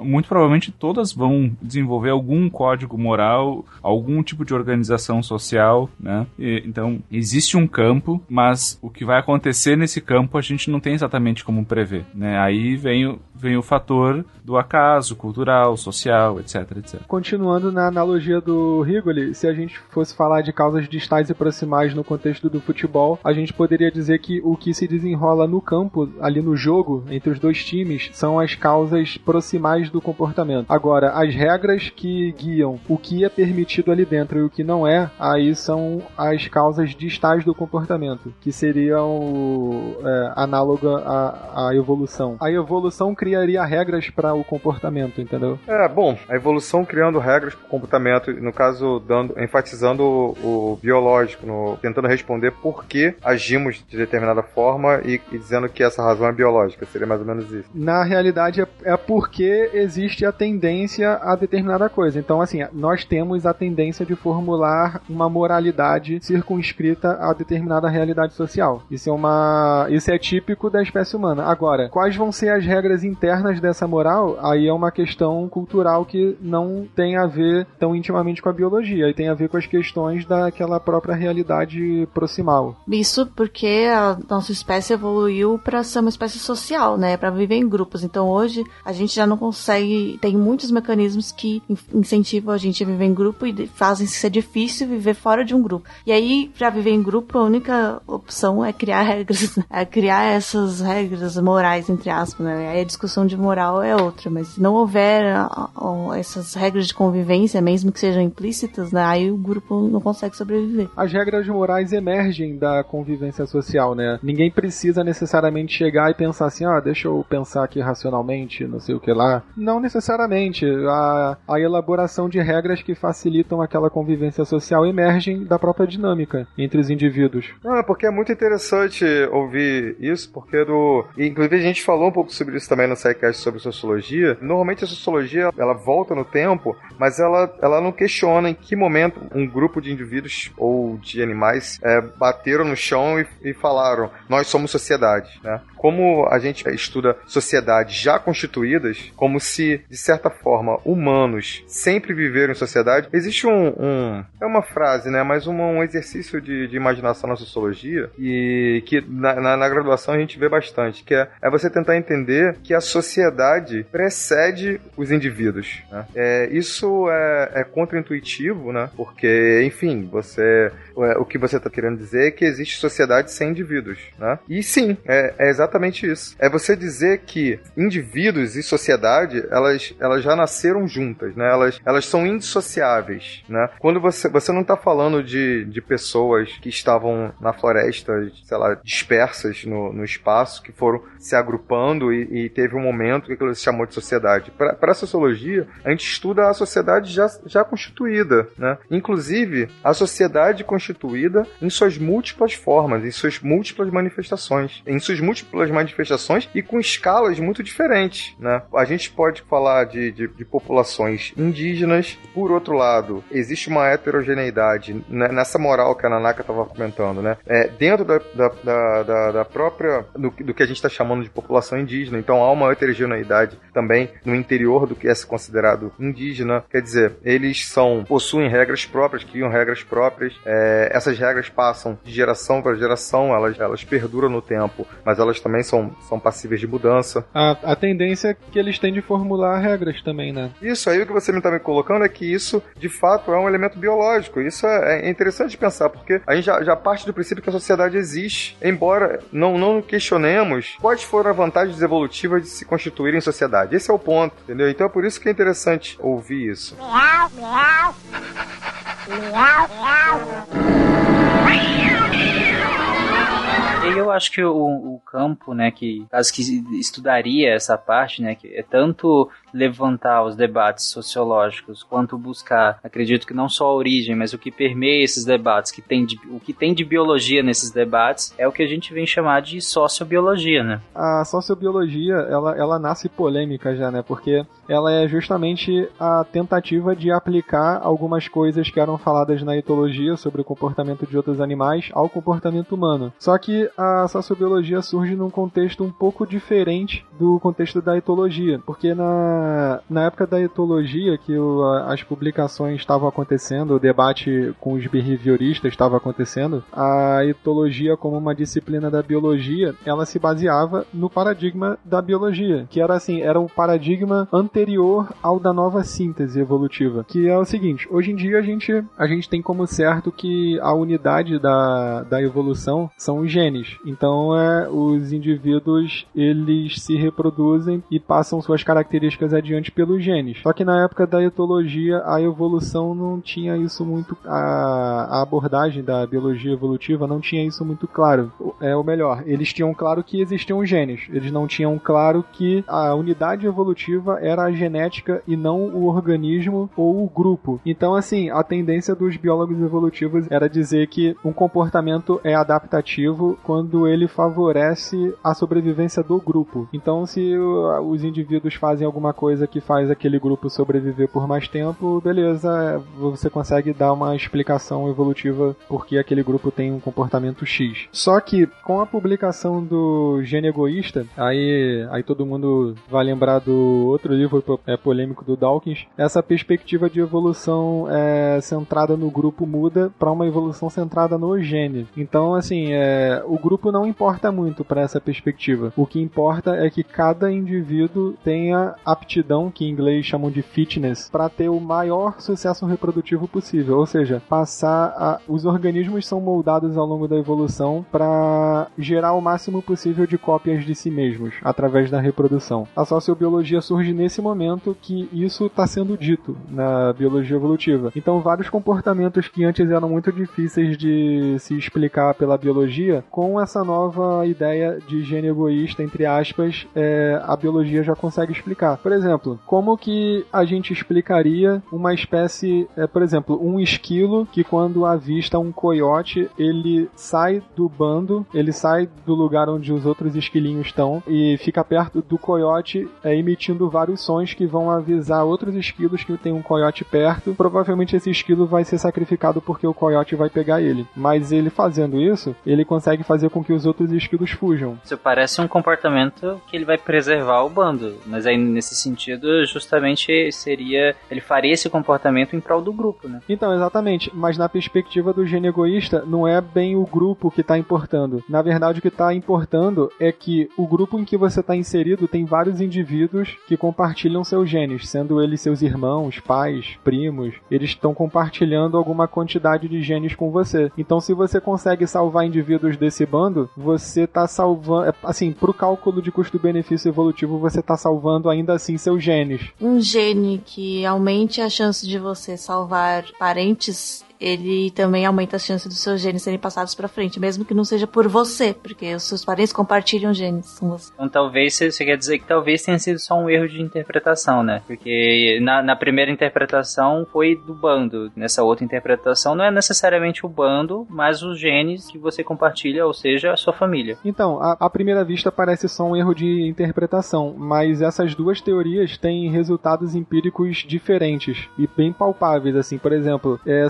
sabe-se se hoje em dia que essa tendência de uma espécie emitir esse tipo de comportamento em que um ou mais indivíduos se sacrificam pelo bem do grupo, ele existe em espécies que os grupos são muito mais constantes. Mais homogêneos, seria. Mais homogêneos em termos de parentes formarem um grupo. Então, assim, se naquele grupo tem um monte de esquilinho que é parente um do outro, são, são descendentes um do outro, é muito mais provável que essa espécie de esquilo emita esses comportamentos de sacrifício do que uma outra espécie que é, os indivíduos vivem mais isolados, quando eles nascem eles vão para outro lugar, os pais não investem muito entendeu? Uma coisa, deixa eu ver se eu entendi. Então, o que tá dizendo é que não é um gesto altruísta do esquilo, mas um a, a algo genético, enfim, que determina, né, não é nem condiciona, ele é levado a fazer é, independente da, de, de, sua vontade. Isso a gente colocar é de modo que ele não teria controle. Ele simplesmente vai em direção, emite o som. Eu, eu acho que não. É, é tudo bem que a gente não consegue dizer isso, né, sobre o esquilo. A gente não sabe o que, que ele tá pensando na hora que ele se sacrifica para salvar o bando. Mas eu diria que para esse esquilo, para ele esse gesto, sei lá, talvez ele nem se ligue que o que ele tá fazendo vai gerar a morte dele mesmo e ele faz simplesmente porque ele quer, ele sente prazer fazendo aquilo ali. E aí ele vai e faz. É justamente esse um, um dos pontos que me, que me dificulta fazer essa passagem. Por exemplo, você falou isso sobre, sobre os esquilos. Para mim é uma coisa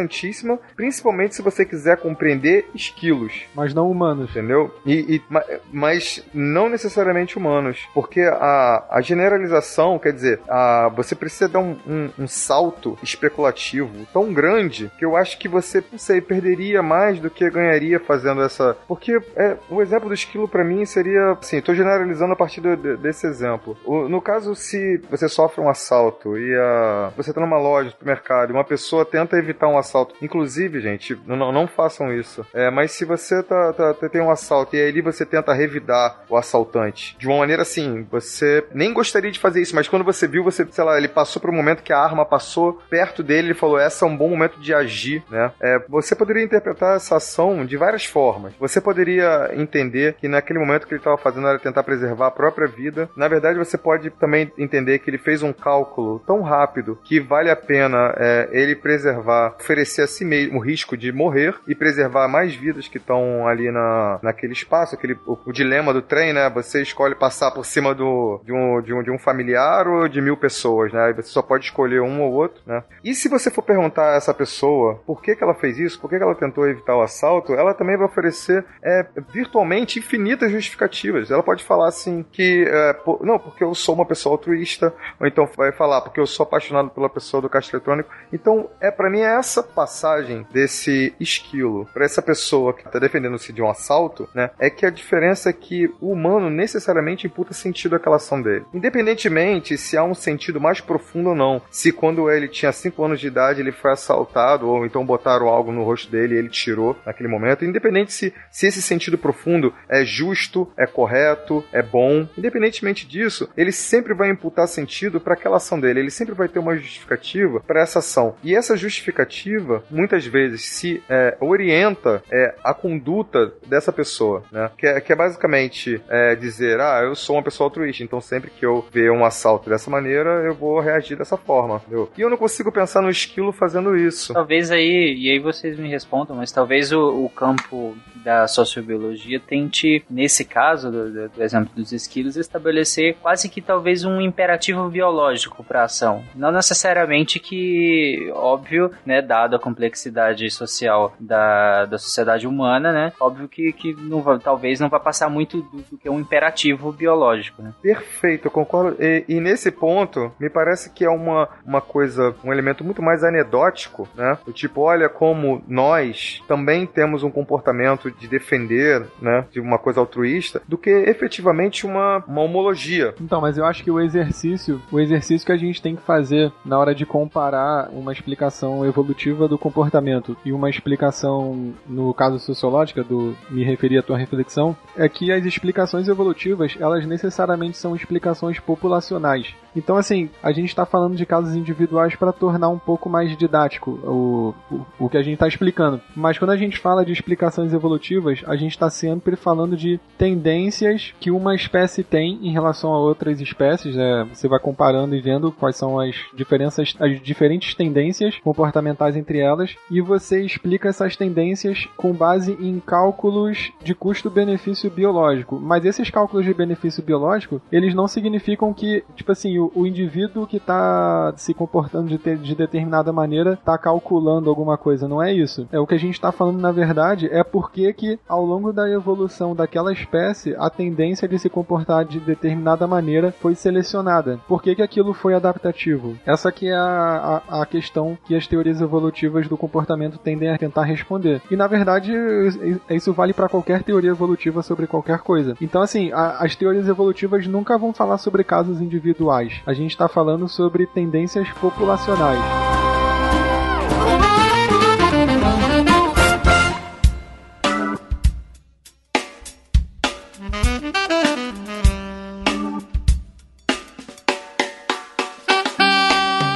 Pergunta dentro do, da, da, questão da sociobiologia, e era referente ao que vocês colocaram aqui, que, que é a pergunta se os genes determinam ou condicionam cultura. Mas eu queria saber essa pergunta no contexto do qual é a importância dela no contexto do neodarwinismo e das questões ali que envolveram posteriormente, né, do nazifascismo e tudo mais, da eugenia. Na verdade, assim, acho que uma, um ponto importante de ter é que existe a gente fica falando desse debate, né, de determinação genética versus adquirida ou cultural, Mas, na verdade, tudo é, acontece muito junto, assim. Tanto o ambiente influencia em quais genes que você tem, que vão ser realmente ativados, ou quanto alguns genes influenciam no seu comportamento, que vai influenciar no seu ambiente. Por exemplo, em alguns estudos que pegaram genes específicos em pessoas e observaram nos seus filhos, né, então nos filhos dessas pessoas que não herdaram esses genes específicos, herdaram outros genes relacionados a aprendizado e observaram quantos desses filhos continuaram na escola ou saíram da escola. E eles viram que os genes não herdados, ou seja, que estavam só nos pais, tinham bastante influência também em se o filho ficou na escola ou não. Tipo, claro, né, porque isso influencia como que os pais vão criar os filhos, né? Os genes deles, então apesar de não ter sido herdados, eles estão influenciando no ambiente e eles podem ser herdados por outros filhos, eventualmente. É, isso é, é muito interessante, por pensando como chamam de, ambi de ambiente, né? É, pare, parece muito um sinônimo, né? Ambiente, o social. Mas dependendo da área é sinônimo, né? Se tu falar da genética comportamental, é, são termos muito próximos. É, exatamente. E aí tem a diferença deles é ambiente compartilhado, ambiente não compartilhado, etc. É, porque a, a Nanaka colocou é, muito bem que esses elementos eles andam é, é juntos, né? A gente separa por efeito da, da ciência mesmo, porque a gente a gente está olhando um fenômeno complexo e aí a gente vai tentar estruturar ele de uma forma que a gente possa compreender essa complexidade, é, tentando pelo menos isolar determinados fenômenos um do, do outro, né? É, e hoje a gente nem fala assim, ah, esse traço ele é, será que ele é genético ou é comportamental, é, enfim, é, como que fala isso? Environmental, eu não sei. Ele é genético ou é do ambiente? Não, a gente fala quanto dele é devido à carga genética e quanto dele é devido ao ambiente. Então, todo, qualquer traço tem influência das duas coisas. Não, eu acho que é interessante a gente uh, observar que essas coisas elas interagem, né? E cada vez mais, por exemplo, uma área que tem avançado muito a epigenética, né? O quanto esse ambiente extra DNA, mas ainda intracelular, também modifica, né? E é um, uma situação que pode ser modificada por experiência de vida, por alimentação, por exposição solar, por, por um monte de coisa, né? É, então vai ser um jeito que o ambiente determina quais genes vão ser expressos, mas você também tem que ter esses genes, né? Na minha área de estudo, a gente tem muito interesse nisso, porque eu estudo trauma, né? E a gente sabe que uh, só 5, 6% das pessoas que passam por um trauma vão desenvolver o transtorno que a gente estuda, que é o transtorno de estresse pós-traumático. Por que que, sei lá, de 100 pessoas que estão no acidente de trem, só 5 vão ficar assim, né? E a gente sabe que tem, entre outros fatores, tem uma base genética, né? Tinha uma vulnerabilidade que, se vivenciasse um trauma, as, tinha maior chance de desenvolver um problema, né? Então, assim, tinha o gene e tinha o ambiente, né? Assim como tem também, por exemplo, em esse assunto, né, de nurture, nature versus nurture, foi muito estudado também para estudar criminosos, né, comportamentos psicopáticos e serial killers e tal. E o que foi encontrado aqui, mesmo estudo, é, observando a genética das pessoas, né, alguns genes relacionados com comportamentos ou psicóticos ou agressivos, impulsivos, eles podiam estar presentes em pessoas que não desenvolviam esse tipo de comportamento, não chegavam, não se tornavam assim. Aí a diferença era que ah, a pessoa sofreu algum abuso na infância, ela tinha muito mais chance de expressar esses comportamentos que já estavam determinados no código, entre aspas. E mesmo assim é muito pouco a taxa de pessoas que efetivamente uhum. se é, tornam, certo? É, é bem baixo. É, é, isso é uma coisa é muito interessante, acho que a gente caminha para tentar mostrar mais a, a, complementariedade do que exatamente a, a rivalidade. É, um elemento do trauma que você falou, eu colocaria variável também da gente hoje ser uma sociedade em que fala do estresse pós-traumático muito mais, a gente tem acesso à informação muito mais do que tínhamos antes. Então é possível que você tenha maior facilidade em identificar, se não você mesmo, uma pessoa que vive próxima a você, etc., que você tem um, um determinado problema, etc, etc, e encontrar soluções para que é, você o amenize esse, esse trauma, esse estresse e tal. A gente tem uma divisão social do trabalho que permita que você tenha é, psicólogos espaçados num determinado território. Você tem uma configuração, uma divisão social do trabalho, que inclusive você tem mais psicólogos na capital que poderiam ver isso e menos é, na, na, em regiões é, rurais ou então dentro mesmo da, área metropolitana e tal. Então é, são são, são pequenas variáveis que você precisa lidar para tentar explicar por que que algumas pessoas, mesmo após um, um trauma, não, não sofrem com estresse pós-traumático. É, aproveitando esse contexto, só para finalizar esse tópico, mas eu queria perguntar aqui, por exemplo, você falou que no PTSD, né, o transtorno de estresse pós-traumático, ele tem um componente herdável, né? Uhum. Correto? Sim. Ele tem um componente herdável. Todos os transtornos têm. A questão é como ele se desenvolve. Isso aí, justamente nisso que eu queria entrar. Se todos, como o Thiago falou, tem um componente herdável, o quanto, ou você pode falar especificamente do, do PTSD, o quanto a influência social consegue barrar ou, pré, ou no caso, intensificar no caso de, de apresentar esse transtorno. E aí, influência social, eu digo qualquer coisa, desde a educação, se for uma educação mais, não sei o que que preveniria, talvez, ou mesmo uma sociedade mais violenta ou menos violenta, enfim. É, eu vou responder a tua pergunta em três partes. Tem os fatores pré-traumáticos, os peritraumáticos e os pós-traumáticos. Os peritraumáticos vão ser esses que a gente tem comentado até então, por exemplo, qual é a minha carga genética, o que eu tô trazendo já de default, né? O outro é como foi o meu desenvolvimento até então, né? Como que a minha biologia foi interagindo com o ambiente, né? Então, por exemplo, se eu tiver outros traumas anteriores, aumenta a chance de eu desenvolver com um novo trauma. Se eu tiver muitos estressores na infância, aumenta a chance de eu desenvolver. Por outro lado, se eu tiver maior acesso à educação, por exemplo, maior nível é, é, educacional, é um fator protetivo. Ma QI mais alto é fator protetivo. Menor vulnerabilidade social é um fator protetivo. Então, isso tudo vai alterando a balança da probabilidade. Quando a gente chega na situação peritraumática, que é durante o trauma, aí vai entrar variáveis, por exemplo, o tipo do trauma, né? A gente sabe que situações como abuso sexual, tortura, encarceramento, coisas assim, são muito mais propensas de, de gerar um, uma consequência negativa do que, por exemplo, um desastre de ordem natural, né? Então, uh, por exemplo, o que aconteceu em Brumadinho, né? Muita gente ali vai desenvolver um, uma série de consequências, mas o tipo de evento ele é menos traumático, em tese, né, teoricamente, do que um abuso sexual, por exemplo, né? Em termos de risco de consequência negativa. E quando a gente vai para os fatores pós-traumáticos, a gente começa de novo a ter uma influência maior do ambiente, que é apoio social, é muito importante, o tipo de ajuda que a pessoa consegue receber, se ela toma medicação ou não, né? Tudo isso começa de novo a mexer nessa balança se ela vai desenvolver ou não algum transtorno. Então, o, o, grosseiramente, assim, separando entre ambiente e biologia, é, é indissociável, né? Tu consegue mais ou menos pesar quanto que cada um tá contribuindo, mas é indissociável, é indissociável. Hum. É justamente isso que eu queria com a resposta, era justamente mostrar a inter-relação e que, por fim, é indissociável, você não tem como ali separar e, e talvez até quantificar, eu não, acredito que nem tem como, né? questão de porcentagem. Acho que seria um pouco, seria arbitrário, não? Estatisticamente a gente consegue uh, personalizar, assim, sempre uma estimativa, né?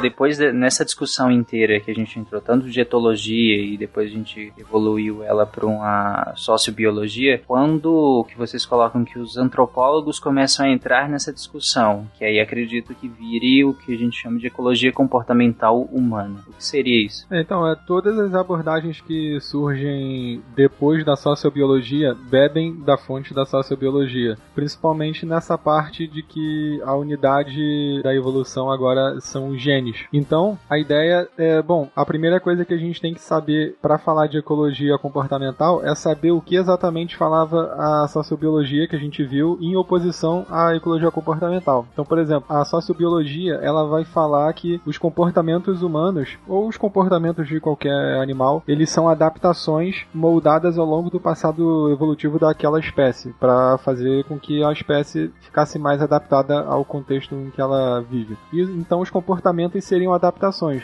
Do mesmo jeito que o olho é uma adaptação para enxergar, etc. Só que a ecologia comportamental, apesar de, dela manter essa ideia de do fitness, né, que eu falei lá atrás, que a gente traduz como aptidão, ela mantém essa ideia de que os organismos, eles são uma espécie de máquina moldada pela evolução para aumentar o próprio sucesso reprodutivo. Eles mantêm isso, mas a ecologia comportamental vai falar que não existe adaptação. Ela vai falar que existe uma plasticidade fenotípica em que é, os seres humanos eles variam o comportamento deles de acordo com o contexto, de forma que o comportamento fique o mais adaptativo possível ao contexto. O que, que eu quero dizer com isso? Na ecologia comportamental, não faz muito sentido, pelo menos nessa época, não fazia muito sentido, a gente falar que os comportamentos humanos foram moldados ao longo de um passado evolutivo. Só faria o seguinte falar o seguinte: a única coisa que a evolução moldou, na verdade, foi a capacidade virtualmente infinita, mas não literalmente infinita, dos seres humanos se adaptarem à multiplicidade de contextos em que eles foram adentrando ao longo da sua história evolutiva. Então, por que que existem diferentes culturas? A ecologia comportamental vai falar. Porque cada cultura é a manifestação de um fenótipo adaptado àquela realidade, àquela realidade ecológica, melhor dizendo. Por quê? A ecologia comportamental vai, vai dizer o seguinte: as adaptações dos seres humanos elas variam entre cultura porque as culturas variam em relação à disponibilidade, por exemplo, de alimento, em relação a, ao índice de mortalidade, ao índice de patógenos, isso tudo varia de contexto para contexto, onde as culturas estão. E aí é em resposta a essas variáveis básicas que os comportamentos variariam, mas eles não variariam arbitrariamente, ou melhor dizendo, aleatoriamente. Eles variam para aumentar o sucesso reprodutivo no contexto em questão. Quase uma intencionalidade, né, da, na questão da evolução, porque pelo que você me falou, parece que a gente variaria esse fenótipo para se adaptar e não que variou e adaptou, no caso. Ah, não, não, é não tem intenção, não, não tem intencionalidade. É porque às vezes pelo vício da linguagem a gente acaba falando dessa forma, né? Como se a evolução fosse um, sei lá, um arquiteto olhando tudo e preparando tudo, mas não. Ta talvez dando alguns exemplos eu consiga esclarecer um pouco melhor. Por favor. Vou dar primeiro um exemplo não humano que eu acho que facilita um pouco, né? As outras espécies a gente tende a achar exemplos mais simples. Então, por exemplo, tem umas tem alguns passarinhos que eles têm uma. Eles têm na plumagem uma espécie de marquinha no pescoço que parece uma colherinha. Tem várias espécies que tem isso. O que a gente chama aqui no Rio de cagacebo, não sei como é que chamam em outros estados. Enfim, o, o coleiro. Cagacebo. É, cagacebo. Enfim, ok. vários deles é bem feio. O passarinho deve ser bonitinho, mas a imagem que o nome traz é bem feia. Coloca aí no, no, no Google Imagens. Vocês podem procurar também por cabacica, né? Ele, Cabacica. ele tem um peito amarelo, de fato, ele é bem Pô, bonito. Passarinho todo fofo. É. Não, Não, TV. Então, o cagacebo parece um mini Ben TV, mas não é um Ben TV, é um cagacebo. Em breve no SciCast Observação de Pássaro. Mas então, aí continuando o exemplo do, do cagacebinho. Então, aí essas espécies, elas têm essa marquinha no pescoço que parece uma colherinha. Só que há muito tempo os pesquisadores sabem que essa marquinha no pescoço, ela não é igual em grupos de pássaros que vivem em ambientes diferentes. Os pesquisadores sabem que essa marquinha no pescoço varia entre as populações de pássaros. Os que vivem num ambiente têm aquela marca mais pronunciada, outros grupos que vivem em outros ambientes têm aquela marquinha um pouco mais apagada. E em algumas dessas espécies, só o macho tem essa marquinha de coleira no pescoço. E aí os, pesquisa- os pesquisadores ficaram se perguntando assim, pô, por que que só os machos têm isso, as fêmeas não? E por que que a nitidez, digamos, da coleira varia de grupo é, em grupo, da mesma espécie? Essa, essa coleira, eles fazem a coleira ou ele- eles, eles nascem? Não, não, é, é um desenho da pena. É um desenho, é uma cor diferente. Ah, eles nascem com essa coleira. Ah, ok. ok. Exatamente. Tá. É um desenho diferente da pena no pescoço. E aí, os pesquisadores que estudam ecologia comportamental, eles, eles conseguiram associar a variação da nitidez da colherinha com o nível de patógenos onde os grupos de pássaros estão inseridos. Então, assim, se, o, se aquele grupo de pássaros estiver inserido num lugar com nível muito alto de patógenos, eles, os machos vão tender a ter aquela colherinha mais forte. Agora, quanto menor o nível de patógenos, mais fraquinha é. Aí tá, mas qual a lógica da associação entre nível de patógeno e a nitidez da colherinha? Então, é porque parece que a nitidez dessa colheira ela é influenciada pelo nível de hormônio masculino do macho ao longo do desenvolvimento dele. Então, quanto maior o nível de, sei lá, deve ser testosterona também. É quanto maior o nível de testosterona, mais pronunciada é essa colherinha nos machos. Quanto menor o nível de testosterona, menos pronunciada. E aí agora que vem o pulo do gato. As fêmeas que, ou melhor, o pulo do cagacebo. As fêmeas que estão inseridas nessa, é nesses ambientes com alto nível de patógeno, em que os machos têm o tendem a ter a colherinha mais pronunciada, elas tendem a escolher para lá mais esses machos que têm a, a colheira mais pronunciada do que os outros que têm ela mais apagadinha. Por que, que a escolha da fêmea em relação ao macho varia também, de ambiente para ambiente, de acordo com o nível de patógeno? Porque a testosterona é um hormônio que, em algumas quantidades bem altas, ele acaba se tornando imunossupressor. Então, o sistema é como se fosse um handicap no sistema imunológico. Tipo assim, imagina o esqueleto do Wolverine. Ele tem fator de cura, mas o fator de cura dele nunca tá operando 100% porque ele tá constantemente se curando da toxicidade do adamantium no, esqueleto dele. Então ele nunca tem 100% de fator de cura operando, mas mesmo assim o cara é virtualmente imortal, sabe? Ele não morre nem com tiro. Por quê? Porque o sistema, o, o poder de regeneração do Wolverine é tão foda que mesmo com o handicap do adamantium ele consegue ser foda. A ideia dos traços associados a altos níveis de, de testosterona é a mesma coisa. Se aquele indivíduo ostenta sinais de elevados níveis de testosterona, é porque ele tem um sistema imunológico tão bom que ele consegue resistir ao constante ataque de patógenos que é endêmico na região onde ele vive. E aí as fêmeas tendem a preferir acasalar com esses machos porque o sucesso reprodutivo deles, aliás, não é o sucesso reprodutivo deles que é maior, é porque a, a cria tende a nascer com um sistema imunológico parecido com o de seus pais. Então, assim, indiretamente, a fêmea, entre aspas, ela sabe que aquele macho tem um bom sistema imunológico. Então, ela vai ter uma cria capaz de lidar com aquele ambiente com alto nível de patógenos. Entenderam a lógica das associações?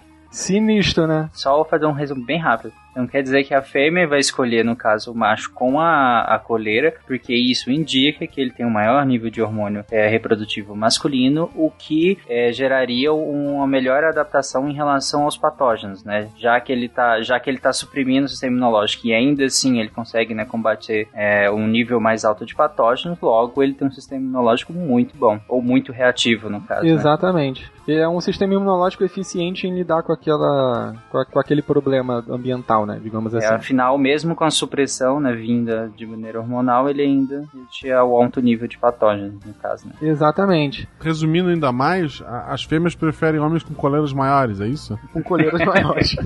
ok.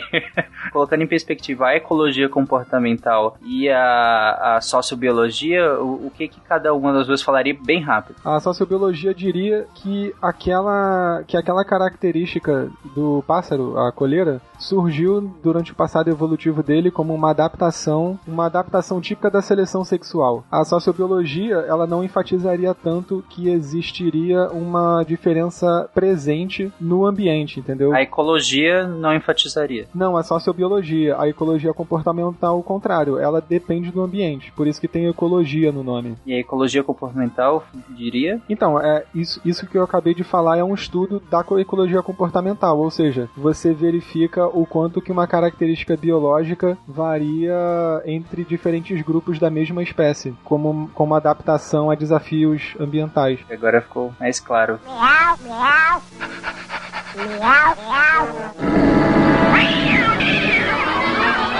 a psicologia evolucionista é a herdeira da sociobiologia porque ela também pega essa ideia de que é importante explicar os comportamentos sob a ótica do sucesso reprodutivo. Algumas pessoas até dizem que a psicologia evolucionista é a sociobiologia, só que com outro nome, só para se esquivar de polêmica. Aí inventaram outro nome. Mas na verdade tem umas diferençazinhas entre as duas, que não são lá grandes diferenças, mas são diferenças. A principal delas é que a psicologia evolucionista vai falar de mecanismos psicológicos que explicam essas adaptações evolutivas. Então, assim, tanto a sociobiologia quanto a ecologia comportamental comportamental ficavam só fazendo associações entre por que, que determinado comportamento geraria sucesso reprodutivo. E aí elas iriam a campo investigar se o que, que geraria sucesso reprodutivo de fato. A psicologia evolucionista ela se pergunta assim, tá, mas o que, que existe entre o ambiente, o comportamento e o sucesso reprodutivo? Aí eles vão falar assim, ah, o que existe são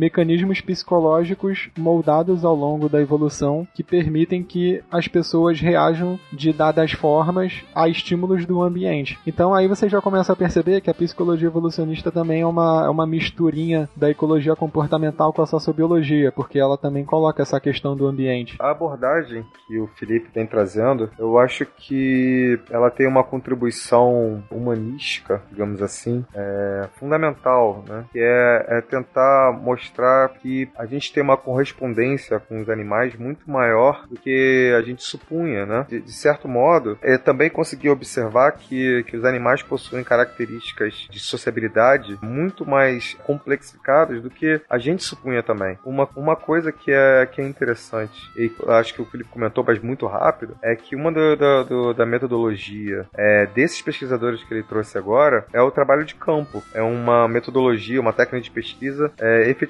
antropológica, quer dizer, você vai a campo e, e observa no campo, né, naquele, no locus, né, no, no, ambiente específico daquele ser humano ou não humano, no caso aqui do que nós estamos tratando, qual é a lógica interna do determinado grupo que você está estudando. É, uma coisa que, que fica muito difícil para mim, quando eu converso sobre isso, é, eu sempre brinco dizendo que eu tenho uma deformação é, acadêmica, né, no caso de formação acadêmica, eu sou sociólogo, mas de certa forma uma deformação também porque é, tende a ver o mundo é, por uma determinada lente, né, por um determinado olhar. É, o exemplo do, do, do, passarinho cagacebo, por exemplo, é muito interessante é, para entender passarinhos. Esse que é, que é a coisa, que é o limite epistemológico da minha deformação acadêmica, porque ali estava sendo colocado, estava sendo discutido sobre vantagens é, reprodutivas. E para gente, como sociedade, as vantagens reprodutivas estão assim, isso é, é uma, seria uma discussão tão lateral quando você discutir sexualidade que a gente nem coloca isso em questão. Cara, e se eu te dissesse que a mesma lógica que eu expliquei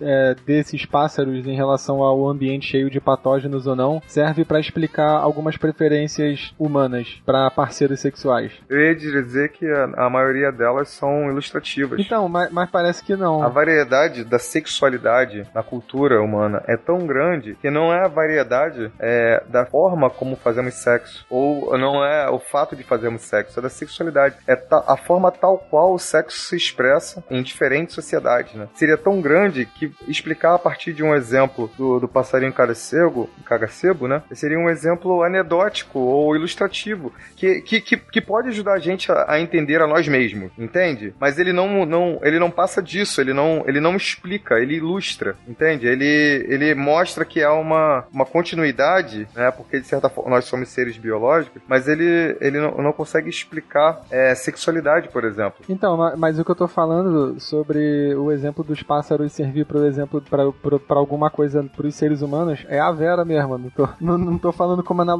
não. Tem pesquisas que mostram que as preferências, o, o, os critérios de atratividade das pessoas varia é, quando você grupos de pessoas em países que têm níveis de patógenos muito altos e e outros países com níveis mais mais baixos. Eu gostei essa do Felipe porque realmente corrobora, inclusive, querendo ou não, corrobora um pouco o que o, que o Thiago estava falando em relação a, afinal, nós somos animais, né? No final de tudo, nós somos animais na natureza. E isso, acho que ao contrário do que muita gente acha, isso não reduz o campo, né, disso Pelo contrário, acho que isso amplia. E, e quando a gente coloca, como o Felipe falou, e usa esse experimento, talvez extrapolar ele para preferências humanas também, eu também não acredito que limite. Eu acredito que, na verdade, expande ainda mais uh, o significado do próprio estudo e até o significado da própria sexualidade humana. Não, não, eu, pelo menos, não vejo como limitante, como algo que reduza o campo campo de estudo ou, ou, ou, a nossa visão sobre tudo isso. Eu acho que ao longo do episódio ficou bem claro tanto a correlação né, entre, entre os dois lados que nós discutimos, que na verdade fica até é, estranho falar em dois lados, né? Eles se entrelaçam de maneira, como o Rigo ele falou lá atrás, indissociável. Acho que ficou bem claro isso. É, essa última parte de psicologia evolucionista, é claro que nós, acabou ficando como uma pincelada, mas não se preocupem que pode vir num cast futuro, como sempre o SciCast faz, né? A gente nunca deixa uma ponta tão solta assim. Relaxem que pode, pode vir futuramente. Já dizia aquela música do cancioneiro popular, né? O pinto do meu pai fugiu com a galinha.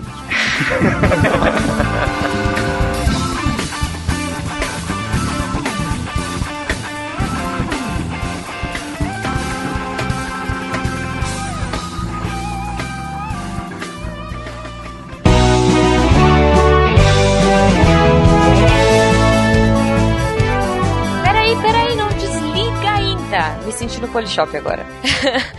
Antes que você desligue, deixa eu dar os recadinhos da semana para vocês. Sim, agora eu estou aqui no final. Eu sou responsável por desligar as luzes do Deviant Tower. Tchim! Olha que bonito. Quem sabe, né? Um dia.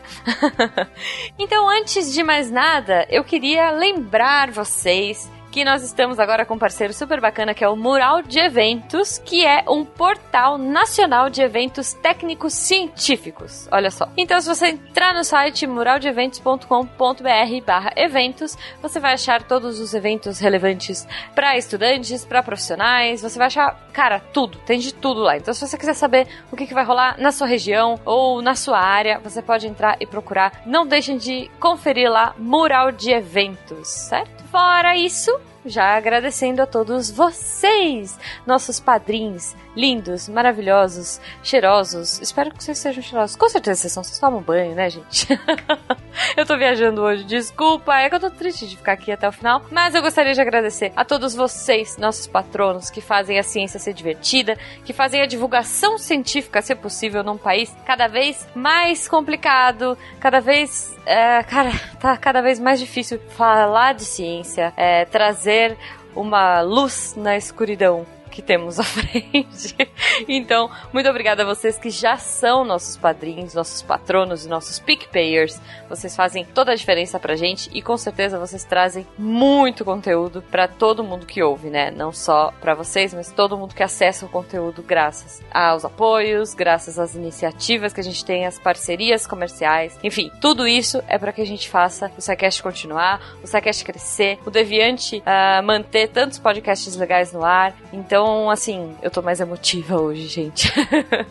Mas eu gostaria realmente, do fundo do coração, de agradecer vocês. E se você não é o nosso patrono ainda, a partir de um real você pode fazer a diferença. Se você quiser mandar uma mensagem, Jujuba, você tá falando demais, meu Deus, ou você tá falando de menos, cadê você no começo dos recadinhos? A gente te ama, toma aqui sua bala fine. Meu, ou não, ou se você quiser falar com os nossos sidecasts, se você quiser falar do, do episódio, se você quiser mandar recados, gifs e afins, você tem duas formas. A primeira forma é entrando no post lá no site do Deviante e comentando na seção de comentários lá e tudo mais. Você vai interagir com os nossos sidecasters e com outros ouvintes, olha só. Ou, se for uma coisa mais fala que eu te escuto, você manda uma mensagem pra gente no contato arroba Por hoje é só, espero que vocês tenham curtido esse episódio e espero, eu falei de parcerias e a importância que a gente tem de parcerias, espero que vocês tenham curtido o episódio de ontem que saiu, que é a nossa parceria com a Fiocruz. Beijo, Fiocruz, sua linda. então, se você quiser também, cara, você tem uma marca, você tem uma empresa, você tem alguma coisa que quer anunciar com a gente, entre em contato lá pelo e-mail e a gente conversa, tá? Um beijo para vocês e um ótimo fim de semana. Se a ciência não for divertida, tem alguma coisa errada. Tem que ser divertida. A coisa mais divertida que tem é a ciência.